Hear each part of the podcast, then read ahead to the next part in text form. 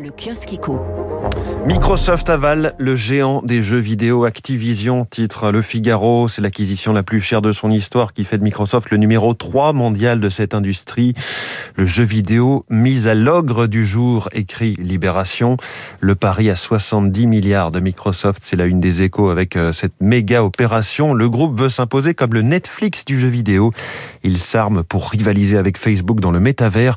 On y revient dans un instant dans le journal de l'économie ainsi que dans décryptage écho de David Barou tout à l'heure à 8h-5. Hausse des carburants, certains économistes plutôt optimistes. C'est le Parisien qui veut nous rassurer, donnant la parole à Philippe Chalmin, que nous connaissons bien ici, Radio Classique. JP Morgan et Goldman Sachs parient sur un baril à 125 dollars en 2023, dit-il.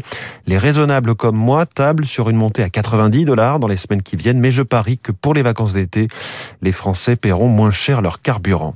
Une interview qui détonne dans les échos, celle de Carlos Tavares, de Stellantis, qui est ainsi titré Avec la voiture électrique, la brutalité du changement crée un risque social. Il exprime ses réserves sur la stratégie européenne de décarbonation du secteur automobile, un petit peu à marche forcée et avec des coûts de l'électrique estimés à 50% supplémentaires à ceux du thermique. Je vous en reparlerai dans les spécialistes à 7h40. Et puis, faudrait-il s'inquiéter d'une hausse des salaires? Question du jour dans la Croix.